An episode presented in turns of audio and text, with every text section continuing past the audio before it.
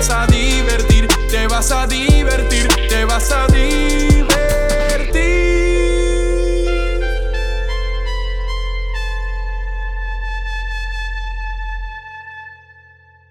Estamos aquí, otro episodio de Francamente Franco y tenemos otra mujer poderosa aquí en la casa. Estoy, esto es también otro episodio que llevamos un tiempito coordinando y no, no se nos había podido dar, pero finalmente estoy bien motivado de que estamos aquí teniendo esta conversación. Eh, estoy aquí, obviamente, con Maleja, la gran Maleja, que es la, tú eres la, la directora del Young Collective, ¿verdad? Eh, no, No. yo soy directora asociada. Direct- ¿Ves? Por eso es que yo usualmente empiezo el podcast dejándole a los invitados que expliquen exactamente sus títulos y qué es lo que hacen. Así que entonces, ya que yo la cagué, te voy a dar a ti la oportunidad No. mejor de que... Pues John Collective, eh, el fundador es Álvaro. Aponte, otro director espectacular que tiene Puerto Rico, eh, Joel Pérez Irizarry, eh, y yo entré un poquito más tarde y me asocié con ellos. Ok.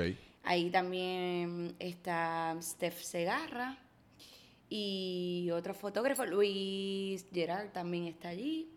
Pero nosotros básicamente somos directores asociados en ese colectivo. Y entonces, eh, explícame exactamente qué es lo que es el Young Collective, cómo funciona, qué hacen. Pues John Collective es una casa productora. Eh, es un colectivo de directores donde ahí pues creamos, eh, trabajamos en publicidad, Ok. le llevamos servicios pues de publicidad, eh, videos musicales, cortometrajes, Ok. fotografía, todo lo que tenga que ver. También pues trabajamos mucho con nuestros propios proyectos como cortometrajes, películas, básicamente eso. ¿Y cómo empieza, eh, tú personalmente, cómo empieza tu, tu jornada creativa? ¿Desde que eras pequeña era una pasión que tenías o cómo, cómo se desenvuelve todo esto? No, la realidad yo no nací con yo no nací con esto. ¿No? Yo, no, yo no nací ni con una camarita, ni en un set de filmación, ni pintura, no. Yo creo que esto fue un gusto adquirido que yo fui mm, eh, pues en, en mis procesos pues descubriendo que me gustaba y pues seguí estudiando y metiéndole mano a eso. Eh, a nivel creativo pues fui mm, eh, conociéndome y viendo qué es lo que me gusta, qué es lo que no. Y por ahí seguí, pero no, no, no nací en una familia que son todos creativos Sí, y sí. viven en un set de filmación y todo. No. Una la historia sí siempre suena más romántica, pero en rara ocasión es verdad. La realidad, es que, la realidad del caso es que la mayor parte de las personas tienen la experiencia que tú tuviste, que uno da tumbos, uno trata, uno experimenta, porque cuando uno es un niño uno en verdad no, no sabe mucho, uno lo que quiere es ser cool y, medio fit in. No, yo, yo estudié, yo estudié cine de, de pura casualidad. Ah, ¿de Porque, verdad? Sí, porque yo entré a la universidad queriendo ser actriz. Mm, y digo que no, estaba, no estabas muy alejada de... No estaba muy lejos, pero no pensaba ni dirigir, ni nada de eso. Eh, y en el proceso me di cuenta que no era muy buena, no era muy buena actriz. De verdad. En el proceso. Eh, y me di cuenta que en mis clases yo estaba dirigiendo, Mm, que, era, porque era casi como un instinto que no sabías que tenía. que no tenía. Y fue una profesora la que me lo dijo, mira, yo creo que tú no estás bien ubicadita, mamita. Yo creo que tú debes estudiar dirección. ¿Qué dijo? Sí. Coño, pues bueno de ella, bueno por Y ella. ahí es que entonces empiezo a, a, pues, a fijarme en la dirección. Y ven acá, por, por curiosidad, desde el punto de vista de una, direc- de una directora o, de- o en general, ¿qué constituye un o una buena actora actriz? ¿Qué, ¿Qué cualidades tienen que tener? Porque, no sé, yo, yo los veo en televisión y en las películas y pues algunos pues sí están brutales, otros no, pero no sé exactamente qué los diferencia. Yo creo que no tiene que tener ninguna cualidad. Yo creo que los actores y actrices pues se van haciendo en su proceso. Mm. Eh, hay buenos actores que pues han estudiado, se han preparado, tienen una disciplina y el director los dirige. O sea, parte de una buena actuación tiene que ir de la mano con una dirección. Claro. Y eso es el que los hace grandes también. Sí. Que yo creo que, el que, que es lo que estábamos hablando antes de empezar ahora, que recientemente se, le ha estado, se, se ha estado... Que quizás es algo que se ha hecho toda la historia, pero en los, en, en los últimos par de años sí he notado que el consumidor general como yo, que no es necesariamente un experto de lo que es la industria del cine, eh, ya los directores se han convertido o las directoras se han convertido como personas súper reconocibles, como promocionan en el póster esta película es de X, como antes quizás hacían con los actores, que si Bradley Cooper o, Meryl Streep, pues ahora lo hacen con directores, como esta película es de Ryan Coogler o esta película es de Steven Spielberg. Y lo, y lo están usando a ellas como, o, o a ellos como las, las estrellas promocionales de un proyecto. Que yo creo que eso es algo súper cool, porque la realidad del caso es que son las personas que tienen más impacto en el producto final, si no me equivoco. Bueno, yo pienso que eso siempre ha sido así. Lo Sí. único que sí, yo pienso que eso eso siempre ha sido así. El director corre un rol bien importante, igual que el productor, eh, los actores y todo. Todo viene con una cadena. Eh, pero yo creo que sí, siempre se le ha dado importancia a, a los directores. Lo que pasa es que ahora nos fijamos más en eso, ¿entiendes? Como ah, sí, ¿quién fue el que dirigió esto? Sí. La, la. Eh, pero la dirección va de la mano con otros directores también, directores de arte, directores de vestuario, production designer, Mm. que son ge- geniales y hacen que la dirección de ese director en específico se haga el Sí. trabajo y lo que se quiere crear. O sea, es una cadena. Un director no está solo. Un director tiene a otros directores envueltos en cada departamento que lo hace que que hace que esa película o ese comercial o ese video Claro. musical se vea Sí. de esa manera. Sí, que yo creo que es, es- una de las misconcepciones de, del cine o de todo lo que aparece en televisión, que uno no realiza la, la cantidad de gente que hay tras bastidores. O en- eh, es una operación masiva y no es una operación de tanto glamour tampoco. Es una, No. O sea, usualmente son días eternos, de- debajo de una carpa, como tratando de coger este, uno, este único tiro, como de un close-up de una cara. Eh, Sí. Que la gente, obviamente, uno ve el producto final y se ve todo como tan brutal y en los vestuarios y los maquillajes. Sí. Es bien interesante el, el crew y, y lo que está pasando tras bastidores. Es súper interesante y es, y es digno de aplaudir porque se hacen unas cosas casi con nada muchas veces. Y, y siempre el director de arte está metiendo mano, eh, la chica de vestuario está metiendo mano, o el chico de vestuario también. Eh, hay un crew eh, específico a- a- atrás de todo eso Ajá. Que, está trabajando duro. El Sí. gaffer, el eléctrico, eh, los PA que son tan importantes. Yo vengo, o sea, yo estudié cine, pero yo vengo de- del lugar de PA, ¿entiendes? Yo, Claro. Cuando yo salí de la Universidad de Argentina, eh, yo vine para acá, fui mesera y tuve la oportunidad de ser PA en una serie, en una película y por ahí estuve siete años de PA. ¿De verdad? sabes, de asistente de, producción, sí. Y era PA ¿Siete años? Siete años. Y nunca perdiste como la paciencia ni dijiste como diablo se me... No, porque yo soy bien rara. Yo decidí irme por el camino largo sin querer. Yo me fui por el camino bien largo. Eh, fui asistente de producción desde llevar café, agua, de momento ser asistente de producción de oficina, que es papeleo, esto y lo otro. Después me fui a asistente de casting. Después fui asistente muchas veces de arte en algunas ocasiones, de vestuario. Yo fui recorriendo departamentos Ah. para ir conociendo cómo se movía la cosa. Entonces después, sin querer, todo ah, esto sin fue querer, sin sí, porque te iba a decir, eso funciona casi como un programa de rotación estos que hacen hoy día en las, en las oficinas. Mi bachillerato pues lo hice de nuevo ahí. Esa fue mi por- maestría. pa- coño, pero ahora que eres directora, yo me imagino que esa perspectiva te tiene que ayudar un montón. Sí. Después de ahí fui asistente de dirección, que ahí fui asistente de dirección por cuatro o cinco años, eh, porque yo tengo 34 años, soy ya grandecita. Eh, y pues asistente de dirección ya yo empecé a ver a estos directores, maestros, que son mis maestros, eh, pues ver cómo operaban, ver cómo era la cosa, cómo se movían, cómo vendían, cómo, cuáles eran sus disciplinas de crear. Y pues por ahí pues yo fui observando estos directores eh, y trabajando con ellos mano a mano. Y de ahí es que sale entonces Maleja. Un día pues ya dije, yo creo que ya yo me siento ready y yo quiero ser directora de publicidad. ¿Por qué específicamente publicidad? ¿Qué, qué específicamente es directora de publicidad?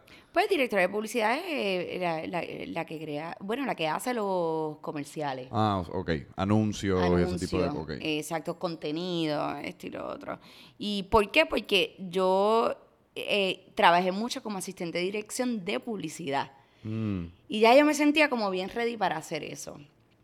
Eh, Y dije, Así que no fue necesariamente como este es mi sueño, esta es la última meta, fue más que nada como dentro de este camino es donde me siento más segura por el momento. pero voy a hacer película, no ahora, voy a hacer película.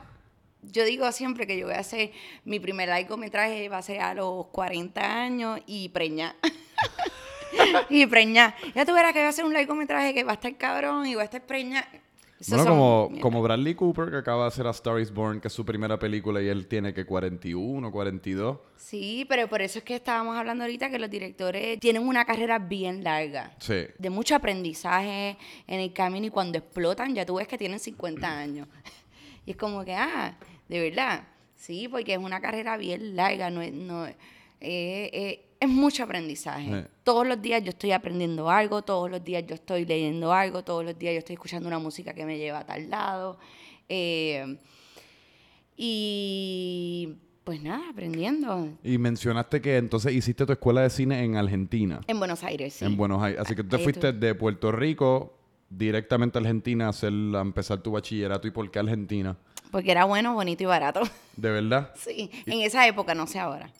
¿Y tienen buena escuela como de cine? ¿Tienen buen, buenos Tienen- programas? Tienen un cojón de escuelas. O sea, tienen un montón de escuelas de cine allí. Ven acá, por curiosidad, que aparte de, de Puerto Rico, ¿qué otros países hispanoparlantes son como los que dominan el mundo de, de cine o de, me imagino que quizás España, México? México, España, eh, está metiéndole... Sí, esos son como los top, top. Básicamente México ahora mismo está... Sí, con Narcos. No sé si has visto esa serie, Sí, está con buena. las series, Colombia está, está bastante adelante Sí. ahora. Eh, Europa pues siempre ha sido, ¿verdad? Tú sabes, Francia. Francia siempre A mí ha me sido- encantan las películas francesas. Esa película de que la acaban de rehacer ahora, la del inválido. Ah, Exacto. La de la persona inválida que es, wow, The Intouchables, yo creo que se llama. Esa yo lloro todas las veces que la veo. Que es mentira, no actually lloro, pero lloro emocionalmente. puedes llorar. Exacto. Es que no me salen las jodidas lágrimas. todo el tiempo. Tú no entiendes lo mucho que yo quiero llorar. A mí me fascina llorar. Es como el- es, es casi como una droga. O sea, uno, uno llora y con cada lágrima se te va un problema. Y cuando terminas de llorar uno se siente como en paz. Lo que pasa es que las jodidas lágrimas no me bajan. No me salen por los ojos. Me las tengo que inventar casi. Eh, ¿Y cómo fue esa experiencia en Argentina? Pues fue súper brutal. De verdad. Eh, sí, ahora yo puedo decir que sí, que valió la pena. Yo pienso que eh, la educación es bien importante, pero a la misma vez la vivencia, lo que tú te Sí, vives. Especialmente en esa profesión. Sí, a veces yo pensaba, ay, yo no tenía que haber ido a Argentina, para eso yo me hubiese, hubiese metido de PA desde un principio y ya hubiese tenido mi carrera, pero no, es importante. Es importante estudiar, es importante tener conocimiento eh, de lo teórico, bastante, a veces no lo necesita, a veces sí lo necesita. Eh, y también interactuar con toda este, esta gente del mundo que está Sí. allí en la facultad, queriendo ser directores, queriendo ser productores, y se inventan unas cosas que, que son maravillosas. Yo creo que el proceso de, de ir a la, a la universidad, ya sea un año, dos años, o lo que entienda la persona que quiera, eh, es, es bueno, es importante. Y fuera, y viajar, que eh, es súper, súper importante viajar. Yo tiendo a ser a veces un poco extremo, como, no necesariamente en mis pensamientos, pero en muchas ocasiones como los expreso. Es como de la nada me entró un arranque y, y es como, y recientemente me había dado un arranque con que la universidad es completamente useless, o sea, que, que- que es como un proceso en que uno después acaba como no usando la mayoría de las cosas que uno pasó cuatro años estudiando o pretendiendo que estudiaba. Pero sí, le, cada vez más y más le, he cogido cariño como a la experiencia de esos cuatro años. Como pues el- el finalmente uno independizarse por completo, el uno tener que empezar a vivir una vida como autónoma y especialmente en Argentina, que te estás exponiendo otra cultura, pues en mi caso hasta en el medio de Pensilvania, otra cultura, pero que son experiencias de las cuales uno después jala un montón. Que fue un choque y la experiencia de de estudiantes de sobrevivencia también. Por lo menos yo que vengo de una familia eh, de bajos recursos. ¿sabes? Eh, bien poco privilegiada, que yo me fui allá, mira, yo me fui allá con 1.500 dólares. Tú sabes. Para los, pa los- pa todo el Para todos los años. Yo tuve que buscar trabajo. Ah, ok. eh, me puse a hacer unas loqueras de dar clases de salsa. Yo no bailo salsa, pero el internet era maravilloso y yo daba clases de salsa. Y eres, y eres puertorriqueña que en Y cualquier soy otro boricua, país yo me llevaba la literalmente... cadera, decía, esto es merengue, esto es bachata y daré por ahí para abajo. No jodas. Eh, sí, había, habían días que no comía, había semanas que lo que comía era arroz con queso. Con jamonilla. Exacto, y tenía compañeras que me ayudaban y me cuidaban también. No las puedo dejar de mencionar porque fueron maravillosas en- y maravillosos en ese tiempo allá en Argentina. Y pues así sobreviví. Eh, no me quedé por allá porque en Argentina son bien nacionalistas. Ok. Por cada extranjero que trabaja, tienen que trabajar mm, mil argentinos. Eso es una ley. Sí, eso es algo que ya ellos establecen y ya entienden. O sea que por cada trabajo que tú tengas tiene que haber otros mil argentinos empleados. Sí, tienen que, exacto. Wow. Sí, que eso es maravilloso. Claro. Eso es súper maravilloso. Eh, y pues decidí venirme para acá.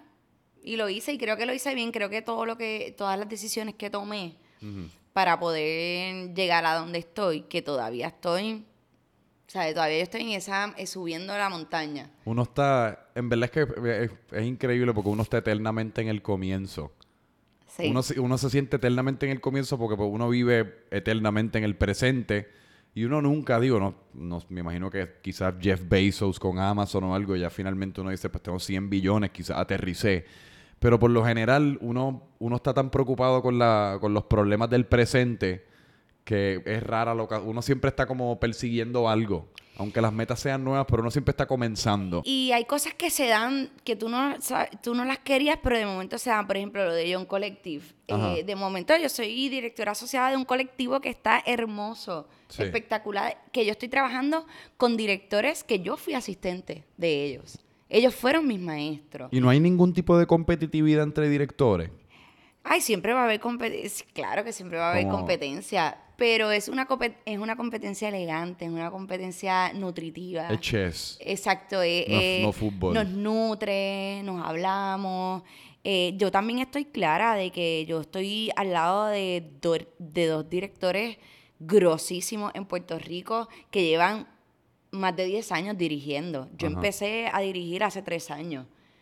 Y ellos vieron algo bueno en mí y dijeron, dale que vamos por ahí para abajo, pa- por ahí para arriba. O sea, yo tengo un equipazo que me cuidan, que me protegen y que siempre van a querer lo mejor para mí y hacer crecer eh, esta casa productora. Sí.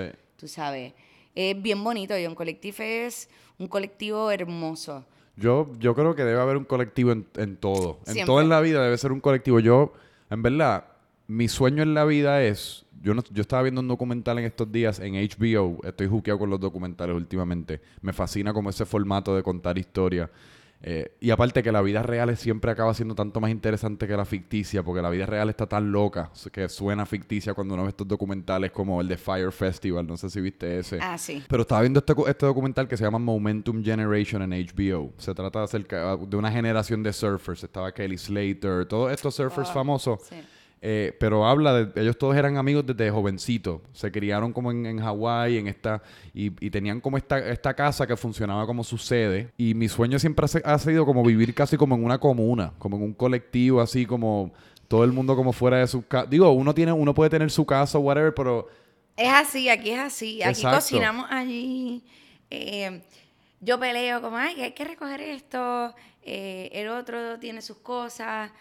Pero no los comunicamos todo y hablamos. De verdad. Yo creo que, que poder llevar un colectivo hay que dejar los egos a un lado Ajá. eh, y poder Siempre hay que dejar el ego a un lado, independientemente para trabajar un Hay colectivo. egos buenos ¿no? y hay egos no tan buenos, Sí. pero eh, eh, siempre hay que comunicar, siempre hay que hablar, lo que uno no está de acuerdo, hay que negociar también, y eso es lo más importante. Si, si, si se hace así, hay, hay un buen colectivo. Y reconocer también dónde uno está parado y qué puede dar y qué le falta por aprender también. Pero y ven acá, si por ejemplo a ti te cae un guiso, ¿verdad? Mira, tú vas, Maleja, te queremos que, dirigi- que dirija este cortometraje. Automáticamente eso cae bajo la sombrilla de lo que es Young Collective o cómo fun- Cae Todo eso- lo que cada uno de ustedes haga lo hace más o menos Young Collective. Sí. Que en, en ningún momento es como, ah, pues este es un, esto es un proyecto como de Maleja como individuo. No, eso es un proyecto, a mí me llama, Mareja, queremos cotizar contigo eh, tal proyecto. Ok. Y cae bajo John Collective, pero Maleja. Tú sabes. Exacto. Nos llaman específicamente, a- a- o sea, ya no nos llaman porque tenemos una representante hermosa Y ya.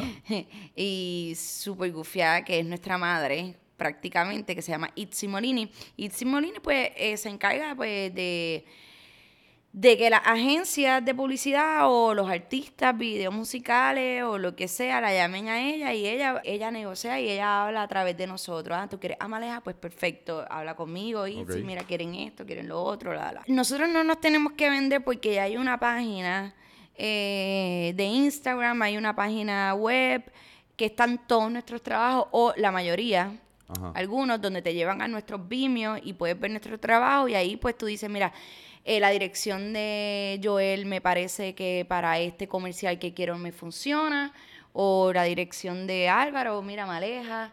A veces, a veces llaman porque que yo soy más barata por ser mujer.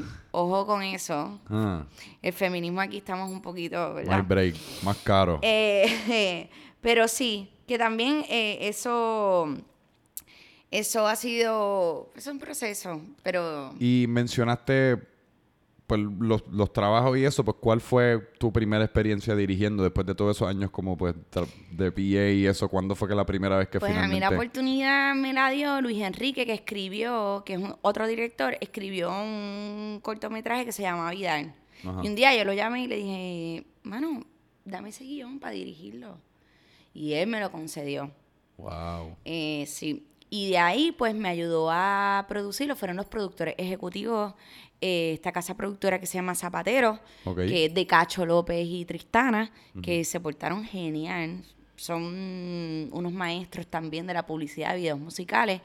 Eh, y pues me dieron esa oportunidad de, de hacer Vidal. Ahí hago Vidal, sigo como asistente de dirección, sigo como asistente de dirección y un día eh, conecto con esta productora Después de esto, o sea, dirigiste tu primer, tu primer trabajo y después regresaste a, a asistente de a ser producción. asistente de dirección. De dirección. Sí, porque es que los chavos Sí, y sí, todo. sí. Pero yo me di cuenta que había que hacer un sacrificio. Y el sacrificio era dejar de ganar dinero y empezar a concentrarme en dirección, que no iba a ser fácil, pero tenía que quedarme pobre por un tiempo. Y así fue. Sí. Y entonces ahí conecto con, eh, con esta productora eh, eh, que se llama Maya Veray. Ella me dio mi primer, mis primeros trabajos, me consiguió mis primeros trabajos, Hyundai, Pepsi, Santander, en publicidad. Y pues así fui subiendo. Y luego de ahí pues ya pues me separé de esa productora y pues hice otras cosas. Abrí mi casa productora 1111 después de María. Y ya ahí cuando abro 1111 que me fue muy bien. Pero yo me sentía sola. Yo decía, yo no puedo, yo no puedo comparar mis trabajos. eh, no tengo con qué, aunque tenía trabajo con 1111, estaba como, yo necesitaba estar con gente. Sí. Y ahí, pues, Joel y Álvaro se acercan a mí, me hacen, me, me hacen, me dicen, mira, Maleja, ¿por qué no te vienes con nosotros, John Collective? Y yo, ay, ustedes lo que quieren es engavetarme, esto y lo otro. Tuve todas esas... Sí, sí, sí. Pero la verdad fue la mejor decisión. Y cuando la tomé, un día me levanté, llamé a Joel, mira, ¿sabes qué? Tenemos que hablar. Me reuní con él y dije, dale, voy a todas con John Collective, para el carajo. Y ha sido un proceso de crecimiento, ha sido un proceso bien bonito como directora, que todavía falta un montón. eh, y fue eso, básicamente. ¿Y cómo te sientes, o, o sea, hoy día, qué tipo, todavía te, te apasionan mucho los como los cortometrajes dentro de la, dentro de lo que sí, es de la- hecho estoy la- escribiendo un cortometraje. pa- de todavía dentro de publicidad. No, yo amo la publicidad, siempre voy a estar en publicidad, eh, pienso. Amo los videos musicales, me fascina, me fascina crear. Yo me Sí. invento videos musicales y hago tratamientos de dirección de videos musicales, aunque no me hayan llamado. Pero esa es mi práctica. Sí. O sea, yo todos los días estoy practicando, leyendo o buscando referencias o cómo yo haría esto. Y ven acá, por, curio- de- por curiosidad, en el 2010 o recientemente, ponle, para no ponerle necesariamente un time frame, como directora o como fanática, ¿qué, qué videos como que este, musicales te resaltaron que tú dirías, tú, tú hayas dicho como, diablo, eso está, está bien cabrón lo que hicieron con ese, o está bien cabrón lo que hicieron con este otro. Bueno, hay una casa productora, Canadá, y Caviar, que están haciendo cosas bien Sí. fuera de control. Los videos de Rosalía están quedando espectacular. Y puertorriqueños, pues también hay directores que están haciendo buenos trabajos en- a nivel de, vide- de videos musicales Sí. y de publicidad.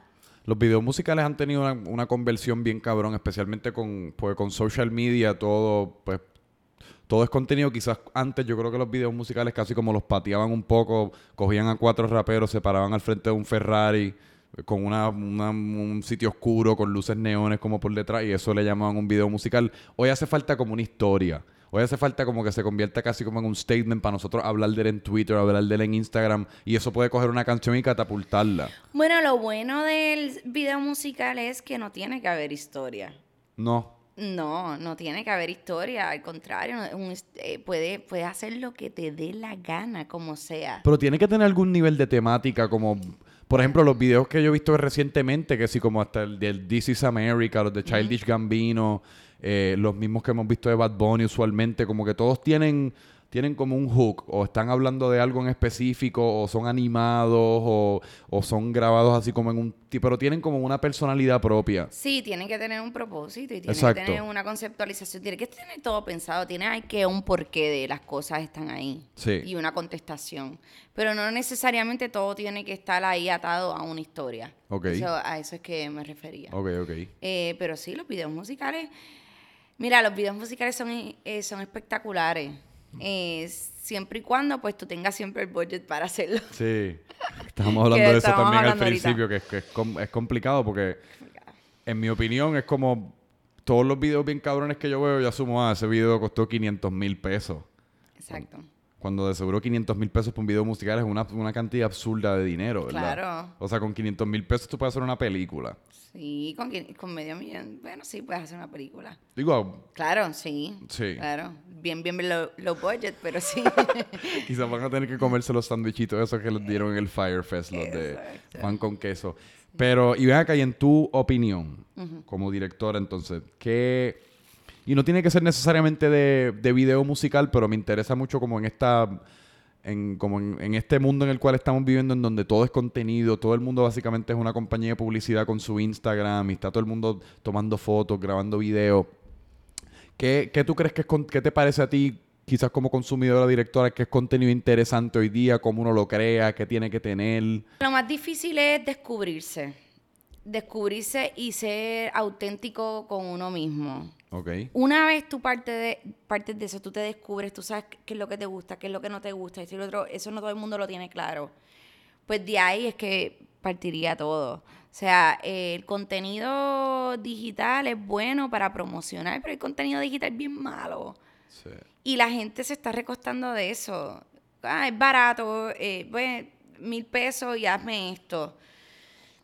Y eso, pues, está fallando en el mercado Sí. también. Pero hasta cierto punto también, y volviendo a los videos musicales, yo creo que lo que ha funcionado un montón de lo de las redes sociales es como el hecho de que uno no, uno no siente como muchas barreras entre, entre tú y la persona que está creando el contenido. Este contenido como primera persona, como que se siente como que casi como si tú estuvieses espiando la vida de esta persona, porque es como bien auténtico. No, en muchas ocasiones no es auténtico, pero dan ese sentimiento.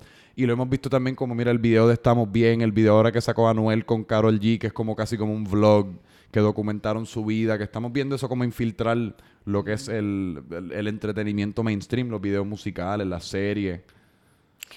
Sí, yo siempre me he preguntado si los influencers ganan mucho dinero. Porque yo para exponerme tanto Ajá. a una marca, yo debo ganar dinero. Bueno, es como todo, depende del tamaño de tu plataforma. Por eso. Pero es algo que yo estaba hablando también con un influencer aquí local que se llama Dímelo G. Él es como que el que va por ahí haciendo preguntas con la gente, eh, que si en las calles de San Sebastián. Ahí los callan. Ah, Exacto. Sí, a ver si se sabe la historia de Puerto Rico. ¿no? Exacto, como cuál es el primer elemento de la tabla periódica, ese tipo de cosas. Yo estaba hablando con él que eh, hoy día como que la gente tiene este pursuit, ya como en tu caso, pues tú querías ser directora, como tú querías una profesión en específico. Y la gente, hoy en día la gente quiere ser influencer.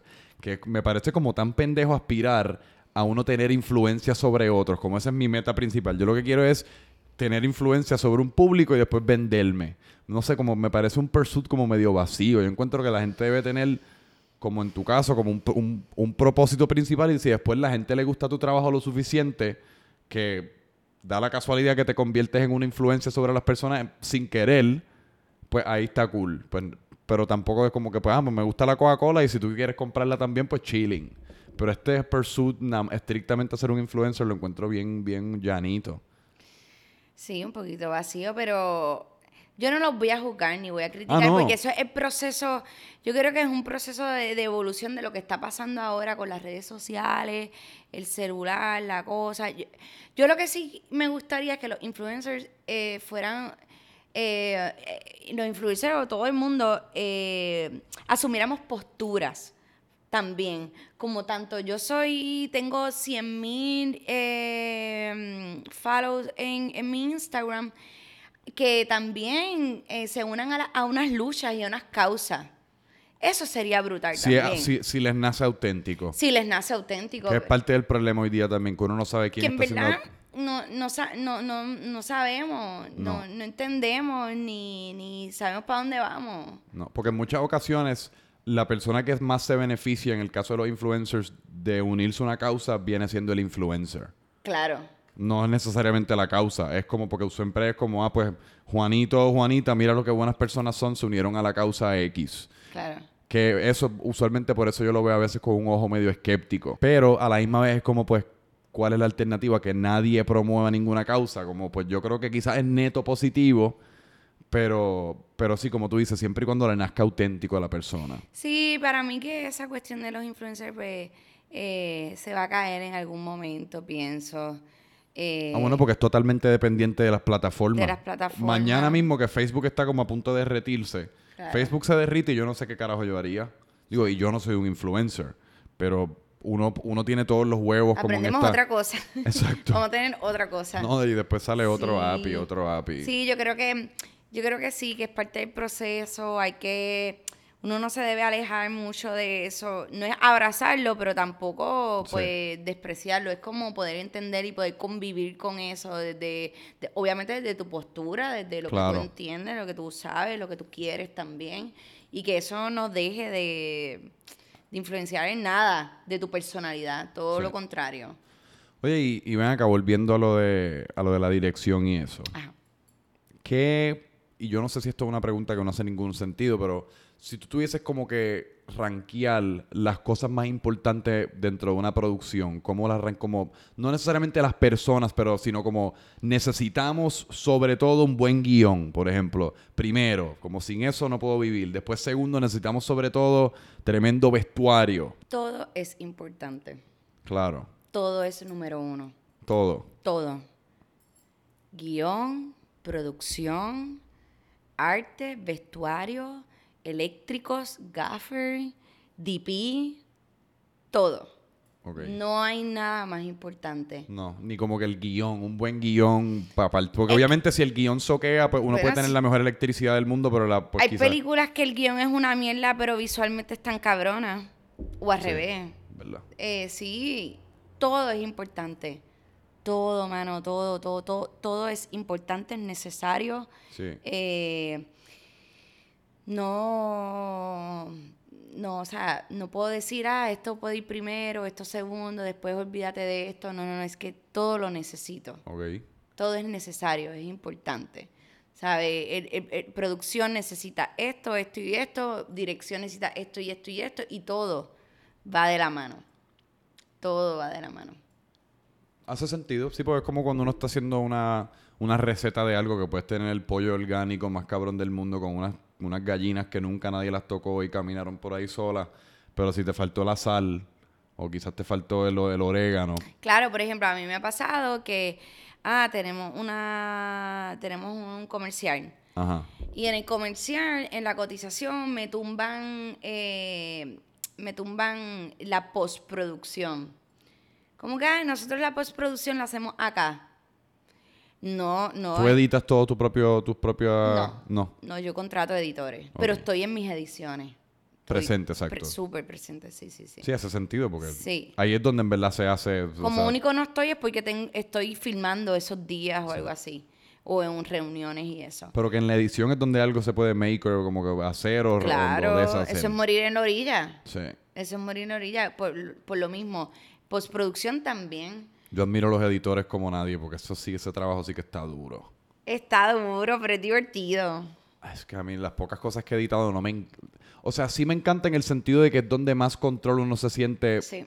sobre el producto final. Es como aquí es donde, pues nada, de nada vale tener los tiros más cabrones del mundo si no organizar la historia como hay que organizarla. Eh, pero es, es tedioso. Es largo, es tedioso, mirando ese monitor, mirando ese monitor y la... Es. Y el- la cosita de cuatro segunditos aquí, corta acá, es, es, es jodón. Pues, pues eso, eh, de momento tienes eh, una producción excelente, tienes una filmación, corrió todo excelente, todo, pero entonces le das todo tu pietaje a gente que no sabe qué va a hacer con eso. Así que no estuvo allí tampoco. Y de momento muere en la orilla porque... ¿Te ha pasado eso? Claro, sí pasa, pues porque no hay dinero muchas veces. Mm, ¿Y, cuan- y si pasa eso, qué hace? ¿El proyecto como que muere literalmente ahí? No, lo O- o zumban sea, así mismo. Sale como, como, como Lo ellos zumban decidan. con ese color correction mi madre. Que tú dices, pero ¿y qué pasó aquí? Y no te dan como ni fine, no, como que no te envían el producto final para aprobación ni nada en esos casos. No, a veces sí, a veces no. A veces tú lo ves igual a la misma vez Y que todo el mundo. después, sí, pero yo no agarro lucha con eso porque es que, pues, ya, ya eso está establecido. Cuando te dan el proyecto, si eso ya estaba establecido, ya estaba establecido. O sea, yo fui la que acepté hacer el proyecto bajo esas condiciones Claro. también. Tú sabes. Eh, pero pasa y tú dices, coño, mano, esta filmación, o sea, este proyecto que pudo haber quedado bien nítido y todo, eh, murió. O sea, no era lo que era. Y te vas a tripear. Mm, También estás en un set de filmación que el AD, el asistente de, de dirección o el productor te está diciendo, mamá, yo no tengo chavos para pagar overtime y te faltan 20 tiros. y es como que, Tiene una historia así como de... No horror, por decir, pero como alguna, algún momento en particular que, uno, que fue como medio ocurrió algo así, como algún desastre on set o... no, yo, yo la he pasado bien en mi set. Sí. Sí, yo creo que por ser asistente de dirección, a- por haber trabajado como asistente de dirección, eso ha sido a favor y no tan a favor, pero eh, corro bastante bien mi, mi set de filmación. Ok. Trato de ser lo más segura posible en cuanto a tiro, en cuanto a las escenas. Pero eso va en mi contra porque muchas veces dejo de hacer cosas porque sé que estoy tarde. Sí. Y la verdad, la que pierde soy yo. Sí. Así que ya eso se acabó. Ya yo me estoy tardando un poquito más. Estoy haciendo mis, mis cosas como las quiero y no me importa el tiempo. Pero no, no me ha pasado, bueno, un video musical que nunca salió. Y ya. Eso Se nos dañó la cámara. Mandamos a buscar otra cámara. La otra cámara también fue un peo. La modelo que yo había elegido, eh, el artista en cámara se veía jebota, pero físicamente es una- se veía nena. Y él, no, es que no puedo bregar con eso, esto y lo otro. Entonces tuvimos que poner otra modelo allí mismo.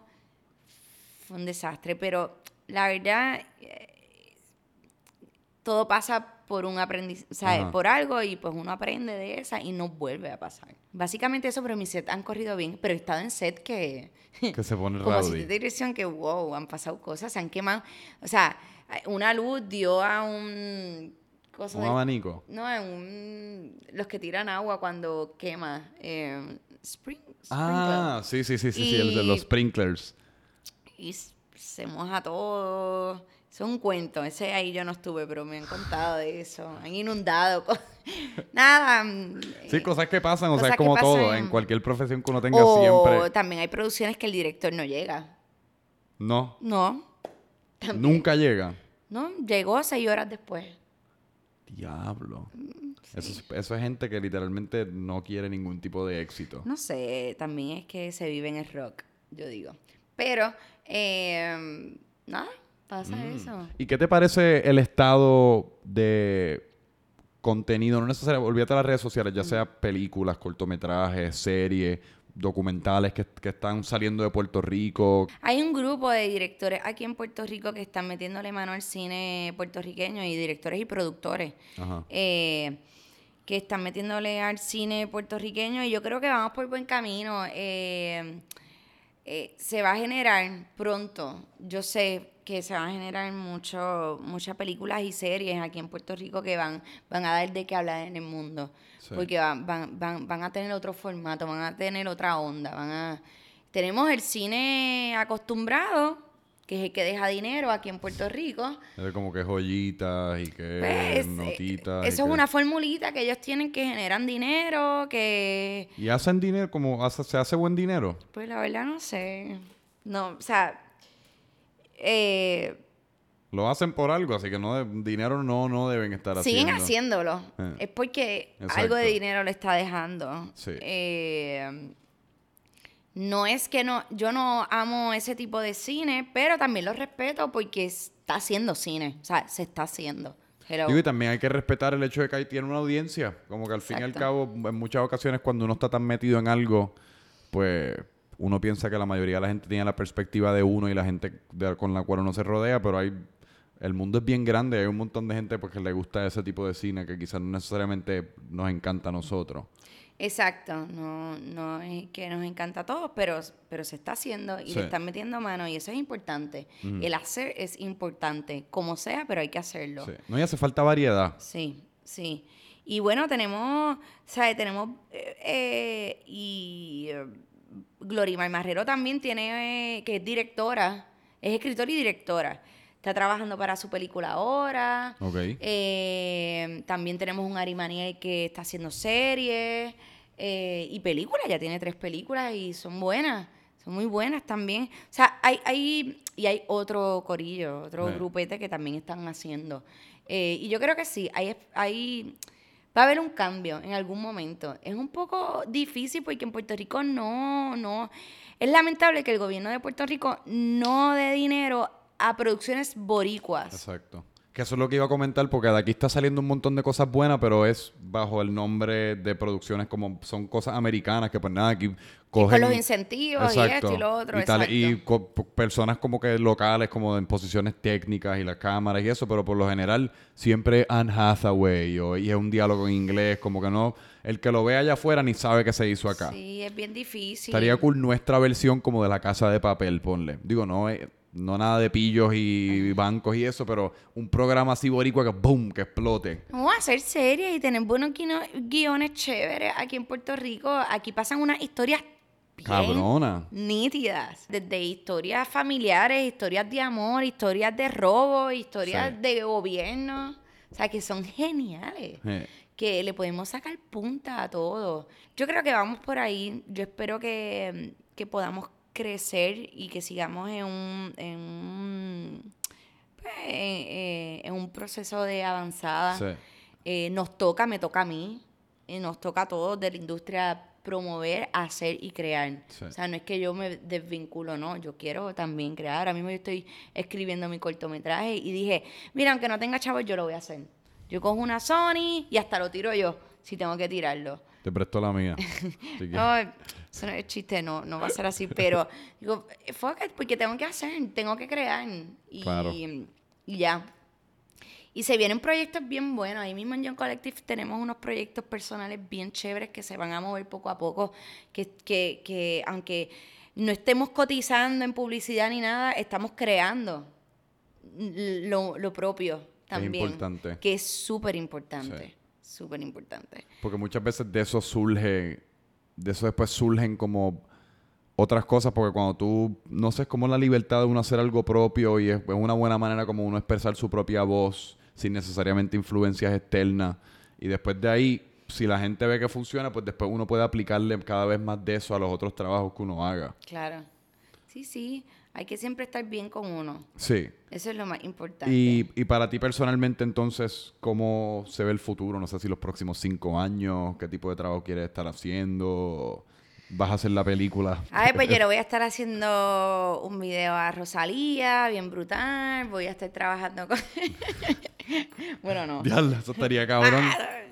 Eh, no, no, esos son pues. Digo, son- pero coño, son vamos a manifestarlo porque ¿por qué no? Sí, claro. Hay que visualizarlo porque una vez, ya una vez uno lo ve en la mente es cuestión de traducir esa imagen mental a que ocurra en vida real y ya eso es, ese es el único obstáculo. Pues mira, mis metas ahora mismo son bastante accesibles, las que tengo a corto plazo, y es seguir haciendo publicidad, buena publicidad, seguir eh, dándole gusto y engrandeciendo mi reel, ok. eh, haciendo videos musicales, que es lo que me encanta también. Eh, pues espero que ya para el año que viene yo tenga filmado mi cortometraje. Tengo pensado en un largometraje también, pero eso va poco a poco. Yo voy bien poco a poco. Yo me voy, como te dije en un principio, yo me voy siempre por el camino más largo. Eh. Eh, pero aprendo en el proceso. Y cuando me sienta segura de hacer las cosas, las hago. Y si no, también. Exacto, el carajo. yo también.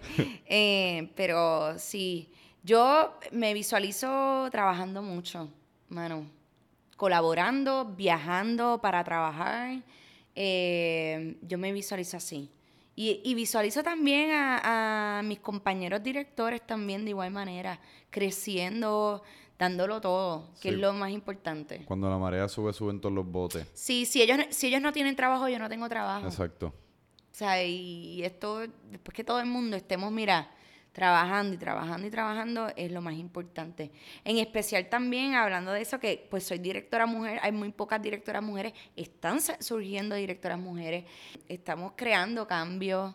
Glorimar Marrero, Marian Pérez, Karen Rossi, todas esas mujerotas que están saliendo ahora a hacer y a crear. Eso es bien importante, el- el eh, la feminidad en la industria En todo. En todo y obviamente pues eh, vamos desaprendiendo el macharranismo dentro Sí. para poder adaptarnos y para poder crecer también. En mi posición como mujer directora ha sido bien difícil en cuanto a eso, en cuanto pues al machismo y todo y, a- y Se así. siente. Oh, todos los días ¿De qué manera se manifiesta el machismo? como algo tan sencillo como, ay, pues sí, ella llegó ahí porque se lo tuvo que mamar a alguien o cosas así. Sí. ¿Qué Son comentarios de, pendejo? de, de, de compañeros Sí. de trabajo. O, ah, esta está ahí porque hizo esto y esto. O, ah, mira que ella se cree esto. O sea, yo los he escuchado, yo los he visto diciendo, "Entonces, hay que empezarlos a educar. No, mi amor, mira, las mujeres también podemos hacer esto Sí. somos unas duras en esto. Eh, y podemos, pues, cubrirnos. Y podemos Claro. compartir y ser un colectivo. Yo no creo, yo no, yo creo en la igualdad. Es que yo no entiendo por qué el hombre ama tanto a la mujer, pero la odia tanto a la Es- misma vez. Es como la cosa más absurda del mundo. Es absurdo, es como que wow. Y, y, y fíjate, el machismo está en mujeres y en hombres, ojo. Tú sabes, el machismo está entre mujeres y hombres. Hemos aprendido con eso y, y hemos, hemos crecido, perdón. Hemos crecido con eso. Y pues, hay, hay, hay que desaprender mucho para poder aprender otras cosas. Eh, el feminismo es igualdad de género. Yo amo al hombre, yo creo en el hombre, yo siento que es importante el rol del hombre en mi, en mi crecimiento personal. Y igual la mujer, tú sabes, si él llegó aquí, ella puede llegar aquí también. Eh, igualdad económica también, igualdad creativa, eh, colectivo. O sea, yo trabajo en un colectivo donde, donde mis compañeros están bien conscientes de eso súper consciente de no meter la pata, de no decir algo así, esto y lo otro, la, la. igual yo también les digo, oye, están diciendo, se están expresando así de una mujer y eso no es bonito. O sea, eso no está bien.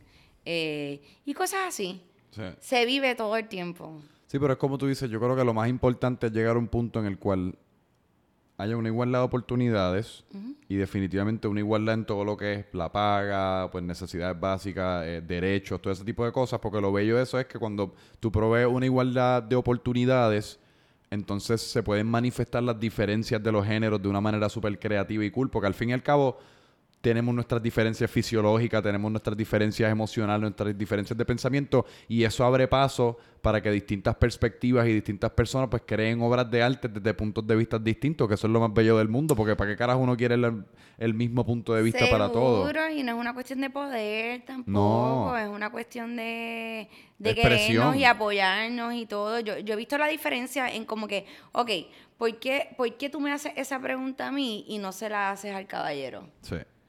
¿O por qué tú me cuestionas esto a mí y no se lo cuestiona? Alguien dijo una vez, me dijo, no, porque habían eh, en la serie, sabes que en las series a veces hay directores diferentes en cada capítulo. Pues hubo un capítulo un hombre y todo el mundo, ah, es el master. En el otro capítulo hubo una mujer directora, ah, es una bicha. Pero es que hacía lo mismo. Llegaba al set, era seria, era eh, segura de ella misma, pa' acá, acá, acá, acá. Ah, no, pero ella es una bicha. Ah, no, Sí. pero es que él es el master. Sigue siendo un bicho también. Sí. Tú sabes. Eh, y así son, son cosas.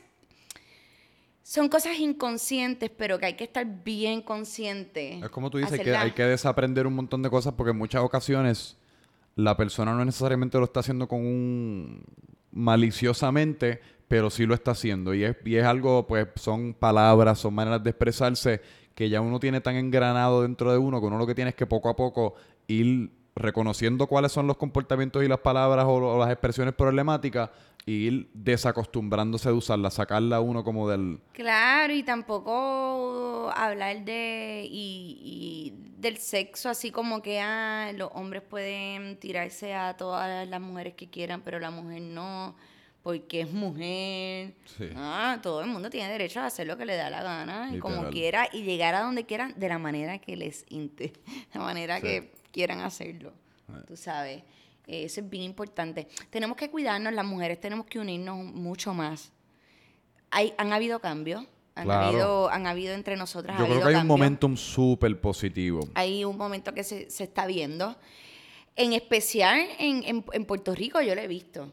Eh, Tengo amigas en Argentina que me dicen, no, mamá, aquí la cosa está un poquito Sí. crítica, tú sabes, pero aquí se está, se está viendo. Aquí dentro de lo mucho progreso que todavía necesitamos hacer, somos una sociedad relativamente progresista es la palabra o Yo- para- bajo los estándares, yo digo bajo los estándares globales. Sí, si comparamos con otros Exacto, países, exacto. sí. Sí, sí, sí. Pero, Pero sí, obviamente hay mucho trabajo hay todavía. mucho trabajo y, y siempre tenemos que estar conscientes de eso. Pero lo bello también es que como todo, siempre que nos- yo, yo encuentro que nos estamos encaminando en la dirección en la cual nos tenemos que encaminar como, por lo menos como sociedad en general. siempre y Que cuando... se, va, se va a dar, en el- yo, se va a dar, yo no tengo duda. Y siempre y cuando también denunciemos eso, como denunciar no es, no es ah, atacarte, no, es, es pararte y decirte, espérate un momentito, Sí.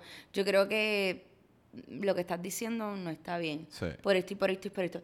Te quiero, te adoro, eres mi pana, pero quiero dejarte que eso no está bien. Sí. That's it. No es que, ah, tú eres un cabrón y te callas la boca porque eso es bien macharrán. No. Que es algo que yo estoy aprendiendo recientemente y es en tratar de estar, de uno poder, una, uno poder tener una discusión saludable con alguien sin que se convierta en te odio, ¿me entiendes? Como porque hoy día es como uno tiene que estar de acuerdo o con todo lo que uno dice o nos odiamos. Es como, no, mira, yo encuentro que está cool dejarte saber, mira, estoy en desacuerdo contigo con, o sea, al en cuanto a esto, por esto y esto y esto, y uno poder, y nos podemos hasta gritar si nos tenemos que gritar, pero eventualmente reconocer también que, que nos queremos un montón y en general nos llevamos bien, pero en este punto, pues estamos teniendo una discusión saludable. Sí, hay que, hay que discutirlo, hay que traerlo a foros, hay que tener reuniones Sí. de amigos y hablar del tema. Eso es hay que algo hablarlo. Eso es algo que yo encuentro que se debe dar mucho más, reuniones Sí. estrictamente para conversar. Sí. También hasta en cuanto a los problemas mentales que estamos viendo que todo, o sea, todo el mundo tiene sus ansiedades, todo el mundo tiene sus padecimientos, pero es, y es en gran parte porque estamos todo el mundo suprimiendo todo. Es como pues de eso mismo la gente no se atreve a discutir porque tenemos que estar todos como en esta armonía ficticia que lo que crea es inestabilidad mental, inestabilidad Emocional. emocional, que estaría cool si uno pudiese crear estas reuniones una vez a la semana, un círculo casi, casi que funcione como lo- el programa de los anónimos, que si alcohólicos anónimos o algo, en donde uno está en un círculo, mira, soy Franco Micheo y esta semana me ha ocurrido esto, puede ser positivo, puede ser negativo, pero uno sacárselo del pecho y ponerlo en la mesa. Sí, yo creo también, esto es acá ya a nivel personal, que se va, pero todo va también atado. Eh, yo creo también en las terapias. Hay que ir al psicólogo, hay que ir a la terapia. Es caro a veces. Es caro, pero es la mejor inversión. Sí. Es la mejor, te lo juro que es la mejor inversión. Si ahorita yo dije que llorar es una droga, ir al psicólogo funciona casi como una droga. No, no, es una droga. Uno sale como bien. Yo voy cada 10 días. Sí. Cada 10 días. Te y yo amo y yo he crecido y he visto mis cambios. Ojo, tenido que trabajar con cojones. Sí. Tú sabes, pero sí, yo lo necesito porque sí, pues yo tengo que bregar con un montón de cosas en mi vida y sola puedo, pero tú sabes, eh, eh, se me hace, me dan herramientas para poder uno estar bien y para poder ver las cosas desde otra perspectiva, para poder soltar cosas y, y sí es importante. Tiene, yo digo que Puerto Rico, todo el mundo, todo el mundo tiene que ir a terapia. Sí. Es una cosa obligatoria. Si tú eh, vas para el Guatusi y te gastas 60 dólares en una noche, ¿por qué no guardas esos 60 dólares y te lo pagas en tu terapia? Tú sabes, Es mejor inversión. es mejor inversión y vas a estar bien y quizás bebes menos. Quizás bebes Sí. menos alcohol. Sí, no, yo, sabes. yo tuve una época que estaba yendo a terapia y eso, y yo estuve dos años sin beber a raíz de, de más o menos las cosas que quería como descubrir y... Sí, no, y, y- y cada cual, ¿verdad? Tú sabes. sí, full. Nosotros estamos siendo ahora transparentes aquí y Sí. eso es bello también, eh, pero sí, se necesita mucha salud mental en Puerto Rico, se necesita promoverla. No, en eh, todas partes, porque yo creo que como sociedad, no solamente como sociedad, como humanidad, yo creo que uno de, las, uno de los comportamientos más dañinos que hemos como que implementado a toda cultura es el suprimir la- las emociones de verdad de uno. Pasa en todas partes, pasa con la gente que está infeliz con su trabajo, pasa con la gente que está infeliz en una relación, pasa con... Pero te sentimos como esta presión de suprimirlo todo y work through it y casi como darnos contra la pared todos los días cuando hay cosas, mano, que lo más saludable que uno puede hacer es reconocer que uno no debe estar ahí más. Independientemente de cualquier situación sea, puede ser de, de en cuestión de una relación interpersonal, un trabajo, lo que sea, un, un vicio, whatever. Pero hay, hay veces que uno tiene que ser honesto con uno mismo, tener momentos de sinceridad por lo menos una vez a la semana y ver dónde uno está parado, qué me gusta, qué no me gusta, qué puedo cambiar, qué, no, qué, qué quiero que se quede más o menos igual. Sí, eso es importante. Sí. Todo, todo eso es importante. Y de ahí surge todo. Sí. De ahí tú te haces mejor artista, te haces mejor eh, productor, mejor, eh, qué sé yo, contable, mejor en todo. Y amas tu trabajo y lo abrazas y estás bien, saludable. Sí. Tomas mejores decisiones. Sí. O no te culpas tanto por el pasado, ¿entiendes? Y Sí. pff, lo sueltas. Son, son- es un crecimiento. Yo, Definitivo. yo, mis amigos deben estar diciendo otra vez, Maleja, diciendo Full. que hay que ir a terapia. Y yo, sí, tienen que ir a terapia. Tienen que o ir a terapia o, o buscar a alguien bien de confianza con el cual te puedas expresar, pero uno tiene que, pero digo, preferiblemente terapia, pero pues si por casualidad se te hace difícil, exprésate, mano. Exprésate que te vas a sentir cabrón. Desgraciadamente nos quedamos sin tiempo. Eh, podríamos haber estado, especialmente ese último, ese último Wow, tópico. Pudimos hablar un montón, me quedé sin hablar de directores, de esto, de Sí, lo otro. literal. Siempre me pasa esto. De historia. Eh, siempre me pasa esto, pero nada, tendremos que hacerlo de nuevo. Sí, no. Tendremos que definitivamente Gracias por hacerlo la de nuevo. Ah, no, coño, gracias a ti por venir, de verdad que la pasé súper bien. Qué bueno. Y pues dile a la gente tus redes sociales, toda la vaina, donde pueden conseguir tu trabajo, tu Vimeo. Pues mi Vimeo es Maleja Rodríguez. Eh, mi Instagram es mar- Maleja11. Y bueno, johncollective.tv. Ahí pues ves nuestra página de casa productora. Que es el Instagram también, Ah, y johncollective.tv. exacto, el Instagram de John Collective, que es John, eh, johncollective.tv. Perfecto. Pues entonces ahí pueden conseguir todos los trabajos brutales que ha hecho y te, más o menos te puedes mantener informado en todo lo que está ocurriendo con Maleja y con Young Collective. Claro que que sí. están haciendo cosas en verdad que súper gufias. Sí, estamos Súper, súper gufia. Eh, y a mí me puedes seguir en Franco Micheo, en todas las plataformas. Sencillo como se escribe. Y brutal, mano. Los veo, no estoy exactamente seguro cuándo va a salir este episodio, pero los veo. Si es miércoles, viernes. Si es viernes, te veo el miércoles que viene. Así que gracias. Gracias por sintonizar todo el mundo. Los veo. Maleja, gracias Chao. a ti. Gracias. Chao. 3, 2, 1. Paz.